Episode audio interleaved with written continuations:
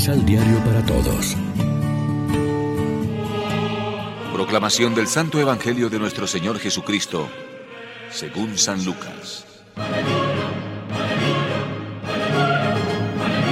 Todos, publicanos y pecadores, se acercaban a Jesús para escucharlo.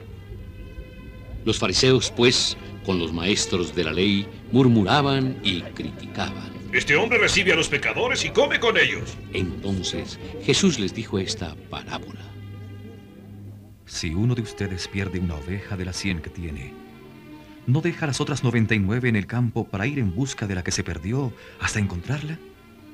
Y cuando la encuentra, muy feliz la pone sobre los hombros y al llegar a su casa reúne amigos y vecinos y les dice, Alégrense conmigo, porque encontré la oveja que se me había perdido.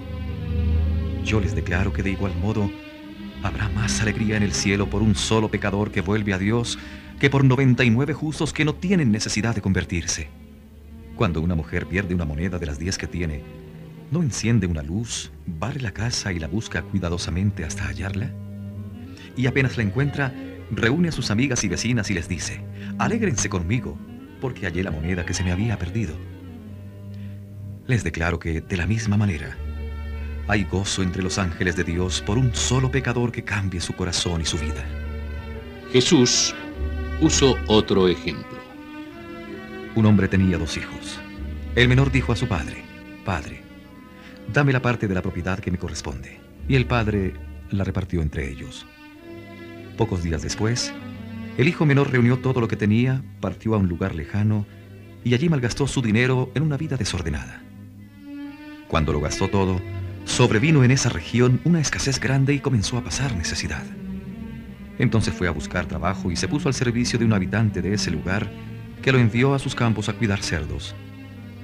Hubiera deseado llenarse el estómago con la comida que daban a los cerdos, pero nadie le daba nada.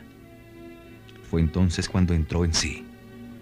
¿Cuántos trabajadores de mi padre tienen pan de sobra y yo aquí me muero de hambre? ¿Por qué no me levanto? Volveré a mi padre y le diré, Padre, pequé contra Dios y contra ti. Ya no merezco llamarme hijo tuyo. Trátame como a uno de tus siervos. Partió pues de vuelta donde su padre. Cuando todavía estaba lejos, su padre lo vio y sintió compasión.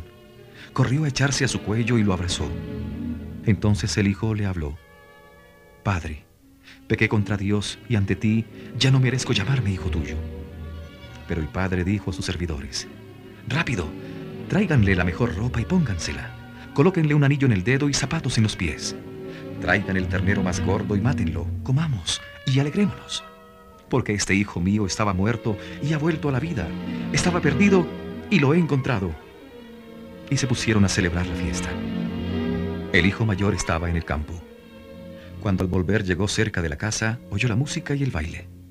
Llamando a uno de los sirvientes le preguntó qué significaba todo eso. Este le dijo, Tu hermano está de vuelta y tu padre mandó matar el ternero gordo por haberlo recobrado con buena salud. El hijo mayor se enojó y no quiso entrar. Entonces el padre salió a rogarle, pero él le contestó, Hace tantos años que te sirvo sin haber desobedecido jamás ni una sola de tus órdenes, y a mí nunca me has dado un cabrito para hacer una fiesta con mis amigos.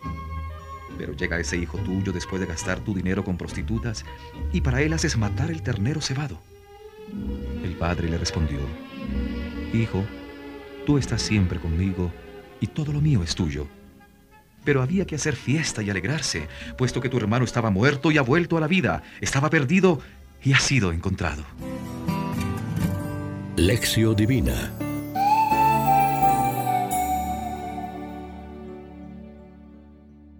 Amigos, ¿qué tal?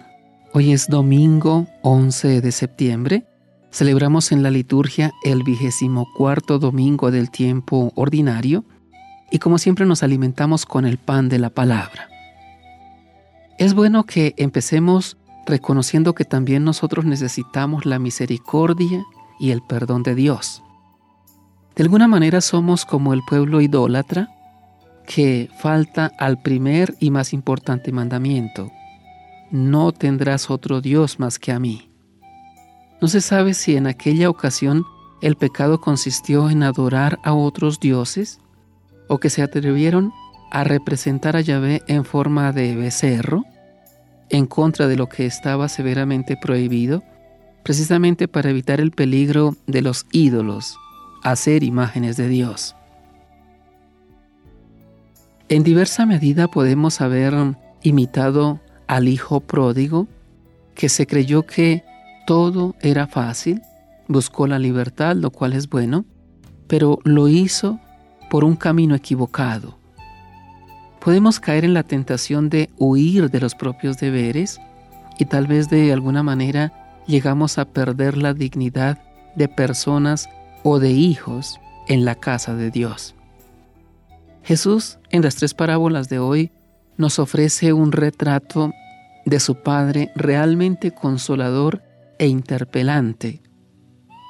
Le presenta como el pastor que recupera con gozo a la oveja, como la mujer que celebra con sus vecinas el hallazgo de la moneda y como el padre que deja marchar a su hijo a su aventura, respeta su libertad, aunque a él le duela, y luego lo perdona y le hace fácil la vuelta. Dios nos conoce, espera que nuestras aventuras, si ha habido alguna, nos hayan servido de maduración, respeta nuestra libertad. Ese Dios misericordioso nos invita a la reconciliación, sobre todo en el sacramento de la penitencia. Jesús nos dice algo que podría parecernos extraño. Le damos una alegría a Dios con nuestra vuelta. Reflexionemos. ¿En qué tipo de Dios creemos? ¿En el misericordioso o en el justiciero? ¿Qué lugar damos a los pecadores y marginados en nuestras celebraciones y en la vida. ¿Cómo nos comportamos con quienes no viven nuestra misma experiencia de fe y no acogen el llamado de la comunidad cristiana? Oremos juntos. Gracias Padre, porque sales a nuestro encuentro cuando nos equivocamos y nos alejamos de ti. Tu corazón misericordioso sigue inquieto hasta que todos tus hijos vuelvan a ti y experimenten el abrazo paternal. Amén. María, Reina de los Apóstoles, ruega por nosotros.